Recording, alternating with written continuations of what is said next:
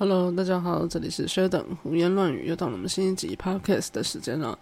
啊，从今天这一期开始呢，连续三个礼拜的三集会是我们的那个国文系列。那国文系列是应观众要求，所以要录的。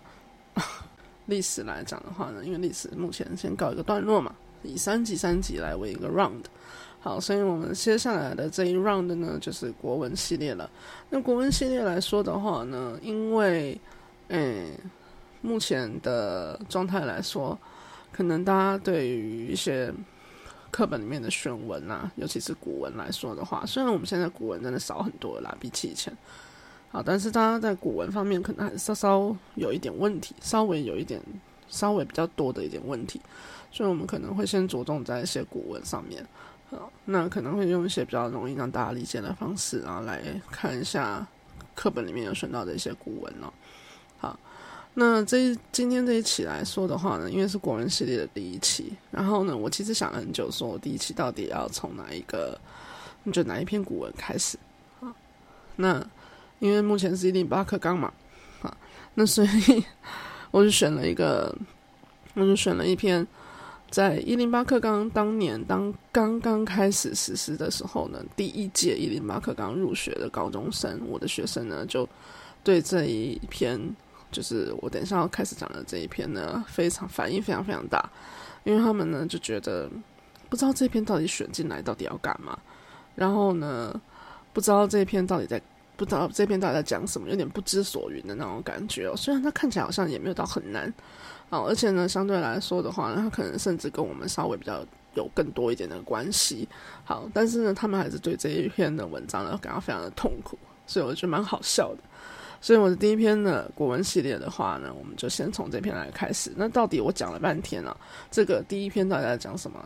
又到了我们那个工商时间了。大家真的有空的话呢，去追踪一下我的 IG，跟这里的名字是一样，都叫舍登胡言乱语。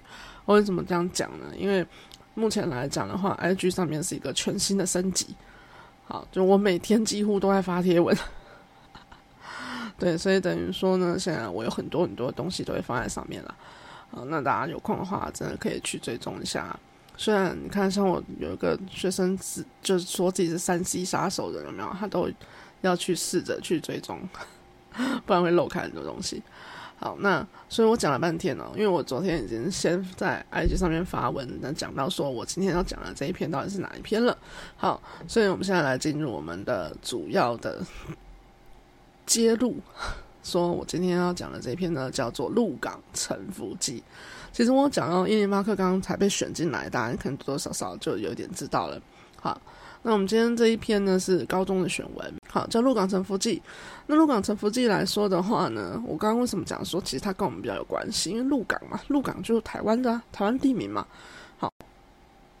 那所以相比起来的话呢，大家应该要对于这个台湾的地方，要比中国大陆的地方来的更熟悉才对啊。好，并没有。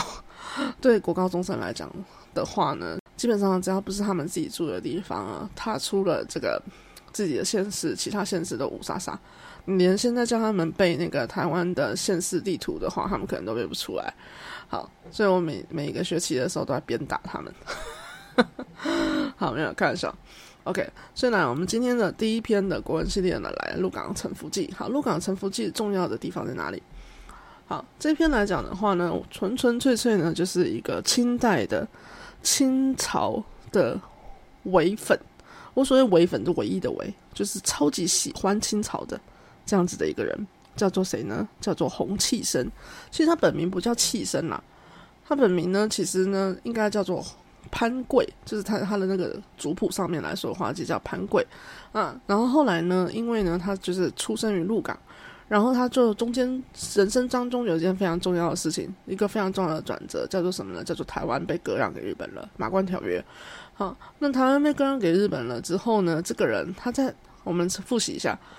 哦，我们复习一下呢，就是我常常讲一句话，叫做“文史地不分家”。好，所以呢，讲中文、讲国文的时候呢，常常要讲一下历史，因为毕竟这都跟那个有关系。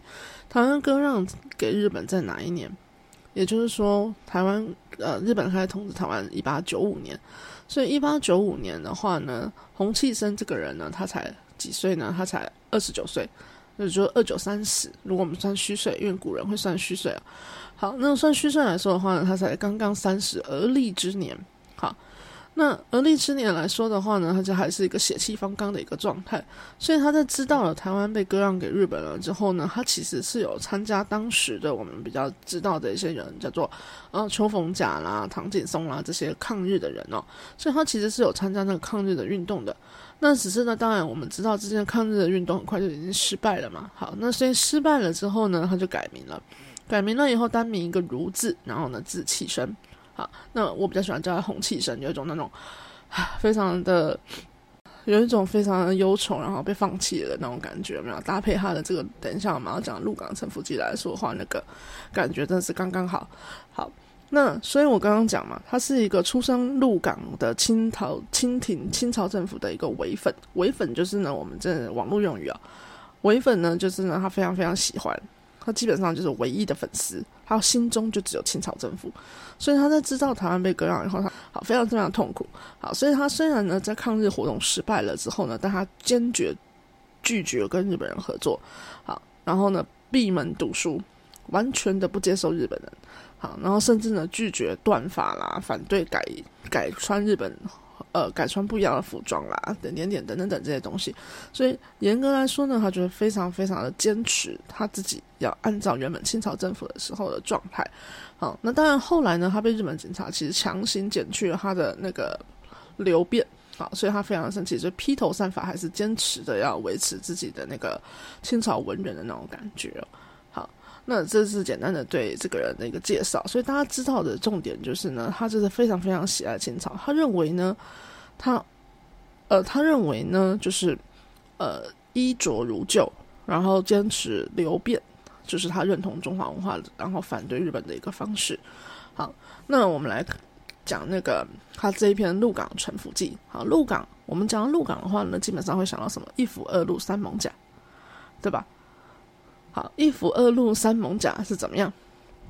就是清朝政府清朝治理台湾的时候呢，台湾相对来说三个重要的港口，第一个一府就是府城台南那边，二路鹿港就彰化那边，三艋甲芒港万华。好，那鹿港在那个时候来讲的话呢，它排名第二嘛，好，它是一个重要的港口。好，那这个重要的港口来说的话呢。它等于说是兼顾了台湾中部的一个呃枢纽、交通枢纽的位置。好，那只是后来呢，因为呢，我们知道台湾其实一直以来都有一些问题，什么问题？就是泥沙淤积的问题。毕竟呢，我们就是大家学地理的话呢，知道啊，文史地的时候又开始上线了。好，大家学地理的时候知道，台湾相对来说的话呢，是一个窄窄的番薯。窄窄的番薯的意思就是东西两边的宽度没有很高，而且我们中间又有我们的护国神山叫中央山脉。好，所以呢，河流相对来说的话呢，它的那个流速非常的快速，所以它会冲刷非常多的泥沙下来。那所以因为这个样子，我们的河流啊，或者是应该说我们的河流啊，就很容易会有很多泥沙淤积。那所以到后来呢，为什么我们现在来说，基本上我们的河流没有没有航运的功能，其实也就是这个原因。好，那所以鹿港呢，其实就是深受其害。它就是在泥沙淤积的情况下之后呢，它港口就日渐淤塞了，所以它就失去了它的贸易功能，失去了它作为一个呃交通上面来说非常重要的一个呃地方这样子的一个条件。好，那另外还有一件事情是我们知道，在呃清朝政府治理台湾的时候，也就是在后面刘铭传的时期的时候，就已经开始建造台湾铁路了。那台湾铁路呢，在刘铭传时期的时候，其实还没有完全完工。那真正的南北贯通，然后呢，这个是南北贯通的时间点来说的话，其实就是日治时期。而日治时期的这个台湾铁路的南北贯通呢，就等于说，让呃陆运相对来说呢，比一些航运上面来讲更方便一点。好，那所以在这样子两个方面的呃。所以在这样子两个方面的夹击影响之下，鹿港这个地方呢，就渐渐的失去了它的地位，所以它当然就会开始没落。好，那所以这个没落来说的话呢，它其实有很大一部分，它其实是自然跟人文环境交互影响的一个结果。好，但是呢，看在我们洪气生，也就是看在我们气生哥哥，呃，这个清朝政府的伪粉的眼里的话呢，他就觉得无论如何啊，他心里想的就是什么，都是日本人害的。都是日本人害的意思是什么呢？因为他来我们的鹿港沉浮记来说的话呢，大家如果手边呢有课本的话，可以看一下课本；如果没有课本的话呢，大家 Google 一下那个文章，瞄一眼哦。好，那来，大家会会看起来非常困顿的，非常非常非常麻烦的一个原因，是因为鹿港沉浮记来讲的话呢，也就是七生哥哥呢，他在写这一篇的时候呢，他的时间顺序其实有点混乱的，因为他一开始的时候呢，就在讲鹿港以前多么多么的美好，多么多么的繁荣，好，但是中间就突然讲说，哦，现在呢，就是啊，已经人烟萧瑟了这样子，然后已经没有这个贸易往来的感觉了，好，但是呢，又突然就跳回去他小时候呢，他看到的鹿港，好，所以大家在读这一篇的时候呢，会有一个困困窘的感觉的原因，是因为他没有按照我们所谓的。呃，行文上面来说啊，按照时间的顺序啊，或者你干脆就整个倒过来啊，就是倒着写回去，它都没有，所以它是中间是跳来跳去的，有点，嗯，有点偏意识流那种感觉，是想到什么写什么。好，所以这个可能是高中同学呢，在读这一篇来说的话呢，会中间稍微有点卡住的地方。好，所以我们快速的看一下。好，从第一段开始来说的话呢，呃，七神哥哥在表示的就是鹿港以前超级繁盛的。繁盛到怎么样的情况呢？就是这里有千万户的人家，甚至呢还在街道上面直接盖屋顶，为的就是要让那个商人往来的商人跟消费者呢都不会被日晒雨淋，超棒的，好不好？拜托，台湾这么常下雨，好下雨的时候呢，你还要去逛街，谁想啊？所以他们干脆直接把它盖起来。好，那甚至呢这边超酷的，以前唱的歌叫做什么？我家门前有小河，后面有山坡，才没有。这边来讲的话呢，他们甚至是因为很靠近河道，好，所以它店前面呢就可以怎么样？可乘车，店后面你就可以乘船，一次双重享受，好，超棒。好，所以第一段来讲的话，整体来讲，它其实就是在讨论说，哦，鹿港以前超级繁荣，好，繁荣到一个翻过去的感觉。好，那第二段来说的话呢，他就马上急转直下，讲说日治时候啊，超级废的。这边呢，就是一片荒芜，超级萧瑟。就算人口啊，还有一些人，但是整体来讲，实在是不能比。那现在呢，我这样一眼望过去哦，海那天呢，已经在遥远的那一边了。然后我现在看到的，以前是呃那个商业很繁荣的地方呢，现在全部都拿来晒盐了。啊，所以这是第二段。那第三段的时候开始呢，这就是很容易搞混的一个地方。因为刚刚第一段刚刚讲了，第一段是鹿港超繁盛的地的时候，第二段来讲话就是日治时候没落的时候，啊，第三段呢，它卡进去了一个要要前面不前面，要后面不后面的一个时间段，什么呢？他说：“哎呀，虽然吼以前那个时候超兴盛的时候我是没看到啦，但是我小时候鹿港也实在是不差啊。好，所以他在讲的是他小时候，他小时候的时候呢，是鹿港已经没有像当年这么繁荣了。”但是他说还不差啊。好，所以这里有点怪怪的。也就是说呢，气生哥哥在这里行文上其实有点小矛盾，因为他想要把那那个鹿港呢，基本上他想要把鹿港没落呢都怪在日本人身上。但是其实说实话，在他小时候，鹿港早就已经没有这么繁荣了。不过我们还是先来看一下，对他来讲，他觉得他小时候鹿港到底长怎样？他说：“哎。”我小时候鹿港呢也不差，那鹿港到底为什么兴盛？他要讲了，他说鹿港就在台湾中间美，好，台湾地理位置上来讲，台湾的中间美，好，然后呢，距离泉州也很近呢，所以呢，它是一个中间转运站，超棒棒，南来北往，东西分流啊，不是南来北往，东西乱走，我都可以到，所以这南来北往，跨海运输我都可以做得到，好，这是鹿港以前繁荣的原因，好，那。有钱了之后呢，就可以干嘛？就可以发展文化教育。好，所以他突然呢就要把重点拉到那边去讲文化教育。好，所以他讲文化教育的时候，他说：“哦，以前我们这边超棒的，我们科举考试的人超多的，当官的人呢也超多的，根本就是一个精英集合地。”好，那所以他在讲为什么突然要讲精英集合地？因为他中间要偷臭日本人。他讲说，日本人呢，现后来呢改制的那个西西化的教育，就是现代教育、国民教育呢，就是怎么样让台湾人作为日本人的奴隶。好，所以这个是他为了要偷臭日本人，然后呢讲了一个重点。好，所以这边呢也是蛮怪的，因为他跟他前面的新闻根本没有关联性，几乎是不通顺的。好，那再来的话呢，他还有讲到一件事情，就是我刚刚说了嘛，他其实有讲说小时候鹿港也不差。但是呢，那个时候呢，河道已经有点淤积了，好，所以那个河道淤积，就造成了什么事情？就造成了大船开不进来。那大船开不进来了的情况之下呢，它就有了一种新兴行业。什么新兴行业？那个新兴行业就是大船因为开不进像以前一样这么进来的地方，所以它是停在靠海的地方。然后呢，就有一些人呢，有一群人呢，他们要使用什么小船船。然后呢，去到那大船那边，然后从大船上面把货物卸下来，然后再把它运进来。好，所以这是一个新兴行业，叫间接运输。好，那其实从这里就可以看得出来，当时的陆港已经有所改变了。好，再来第四段，第四段呢，他又要拉回来讲，他说：“哎，你看，陆港哦，现在啊这样子都是日本人害的。日本人害的点到底在哪里？第一点叫日本人吼，真的是吼关税抽的很高呢，实在是很坏蛋呢。好，那。为什么要抽关税？因为哦，台湾那个时候是日治的，日本的等于说算是日本的地了嘛。那中国的东西进来呢，对他来讲其实就是外国货物，所以他当然会抽关税嘛。那可是呢，七生哥哥就在这边讲，他就说哈，他们都很坏坏，那个关税抽这么高呢，他害我们鹿港哈就怎么样，就没落下去了。好，这件事情当然也是新闻上面的怪怪的地方，就是照理来说呢。照理来说啊，就像我刚刚讲的，中国的货物对他们来说已经是外国货了，他抽关税当然是全部都抽，所以他当然不可能只对陆港造成影响。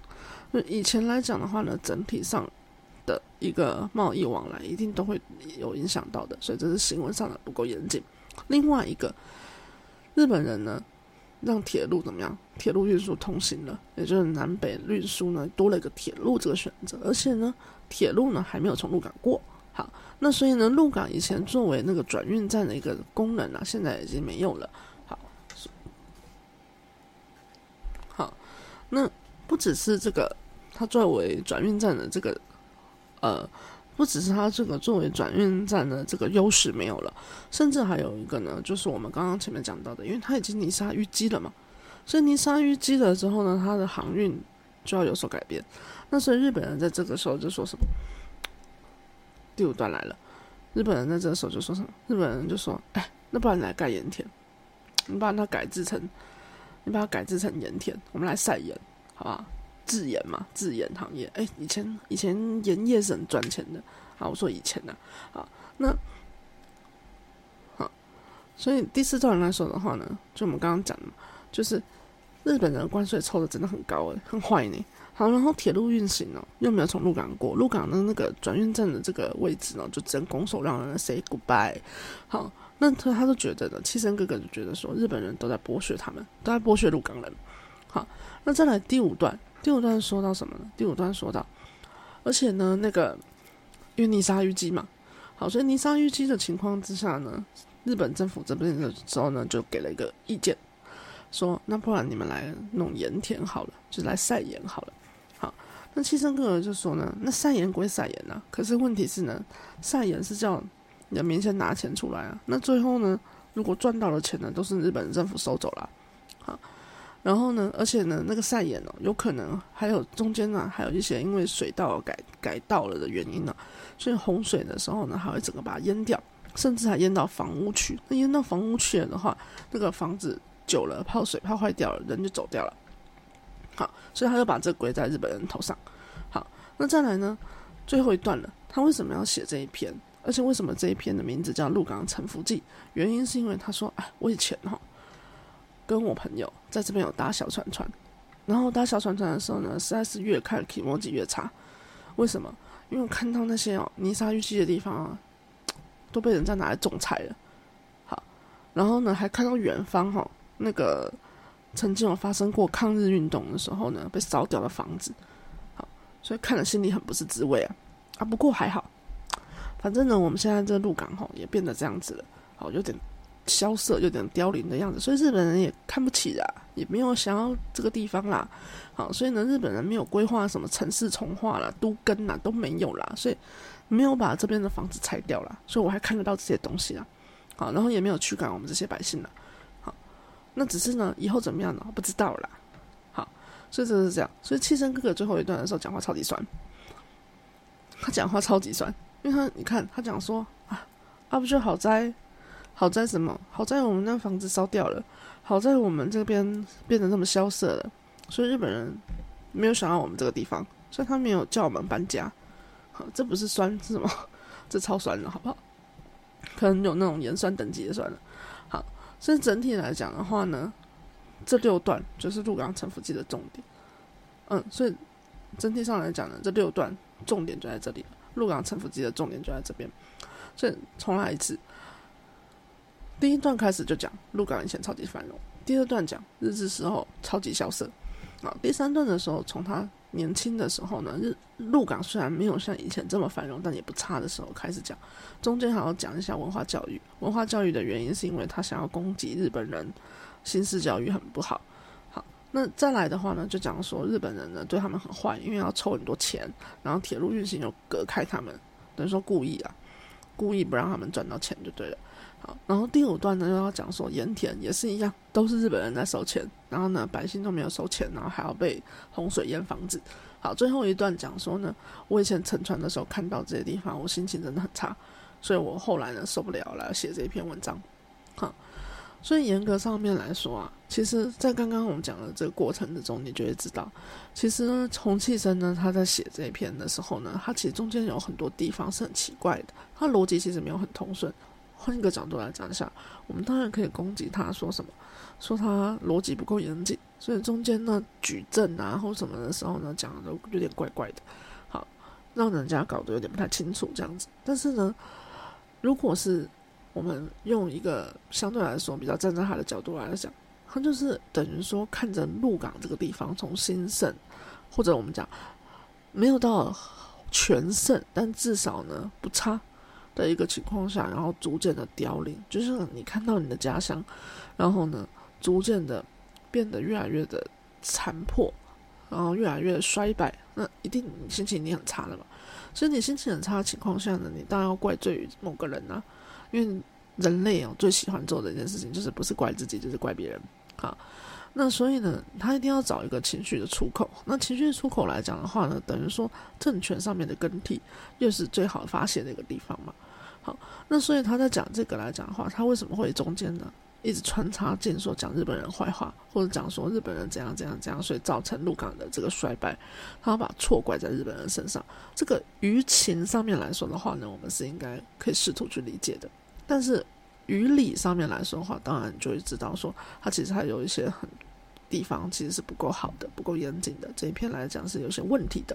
好，所以这个就拉回来了。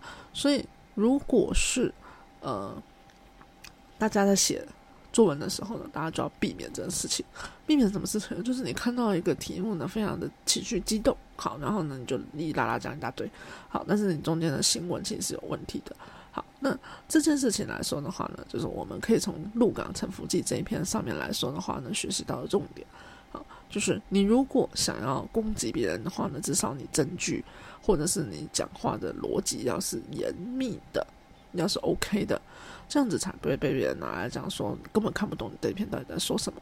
好，所以今天讲的这一篇大家学会了吗？好，所以这三个礼拜来讲的话呢，就是国文的系列。好，我们 p 开始就进入国文的系列了。好，所以呢，大家可以。如果大家这一次听的还不错的话呢，大家可以下一次下个礼拜呢继续来听一下。那如果大家觉得有什么问题的话呢，也可以在底下留言告诉我，或者是私信我。好，那国文系列来说的话呢，可能还会有个变动，就是因为讲话毕竟呢讲的很快。好，那大家呢就是可以在通勤的时候听听，或者是小小复习的时候听一下。那我就再考虑一下，就是国文的这个东西呢，我要不要把它写成文字档？那如果有写成文字档来说的话呢，当然就能详细一点，写的比较详尽一点。那如果有这个变动来说的话呢，一样我就会放在那个 IG 的贴文里面告诉大家。所以大家有空的话呢，还是去追踪一下我的 IG。好，所以我们今天的 p o d c a s 就到这里了。来听薛等老师讲古文，让你也能懂古人。好，所以我们下次见喽，拜拜。